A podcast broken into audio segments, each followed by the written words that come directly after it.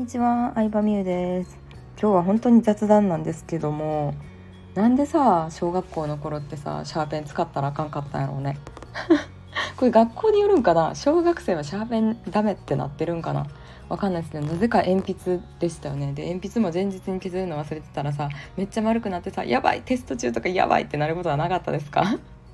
私はもうズボラだったので結構削るの忘れてえマジでやばいどうしようってよくなってましたね。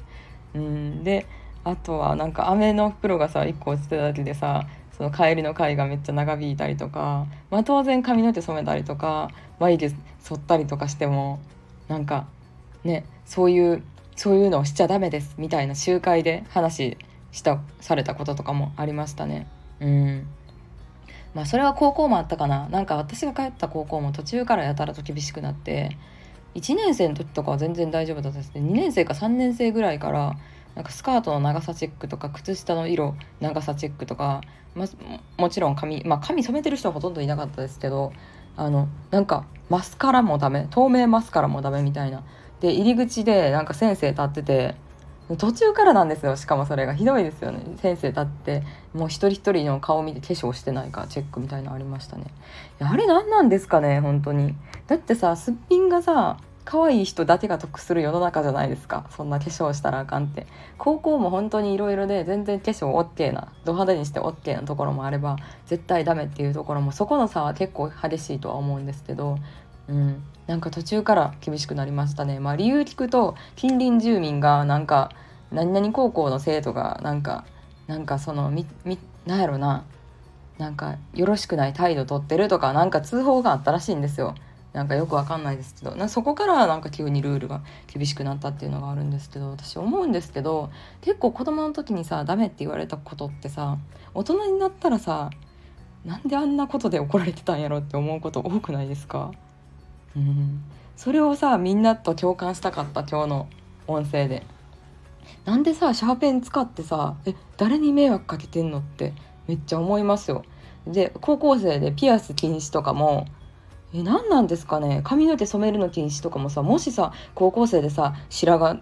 白髪出てる人とかもいるじゃないですか。とかさコンプレックスある人とかもさいると思うからさもう髪の毛染めたりさピアス当てんのがさそんなさ悪いことしてるって思ったりはしますね。うん、規律を守るとかさ勉強に集中させるためってもちろんわかるけどでも別に髪染めててさ化粧しててもさ勉強できる人はできるし派手にしてってもファッションのこと考えながらも勉強できる子はできるからなんか別にさなんかファッション好きやったらさそういう学校行く行けばいいしさそれを好きなことをやめさせてまで勉強する意味ってあるんかなとか思思いますね。うんなんかそういうところでもさ私たちって知らず知らずのうちに洗脳を打っててさなんか何歳になったらおしゃれしたらあかんとかさなんか学生やのに何々したらあかんとかさ言われ続けてきたんやろうなって思いますよ。うん、私も完全にさそういうのからさ解けてるわけじゃなくてピアスを実は33歳になってから初めて会ったんですよ。3箇所。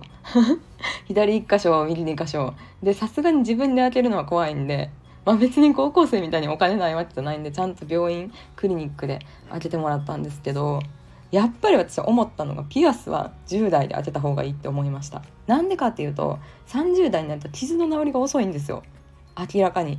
まあ、これはさこけたり怪我してもさ子供の時はもうあっという間に治綺麗に治ったのに大人になったらさいつまでもかさぶた治らんなとかあるんですけどそれと一緒でピアスもやっぱりなもうずっとなんか右のね1箇所からねまだいまだに4ヶ月ぐらい経つんですけどシールドが出てきててねもう本当に嫌なんですよね。そうでもそういうのさ誰も教えてくれへんかったしさやっぱり両親、まあ、親もすごいそういうピアスとかに対しての嫌悪感がすごかったからピアスとか整形とか派手な化粧とか。うんだからずっと開けてなかったんですけどもっと早く開けたらよかったって思ってなかなかピアスも開けたらはいじゃあもう1週間ぐらいでちゃんとピアスホールできて好きなピアスつけれますじゃなくてまあその体質とかにもよるんですけど私は本当にゴールデンウィークに当てたから4ヶ月、まあ、5ヶ月ぐらい経ってるのにまだホールが完成してないんですね。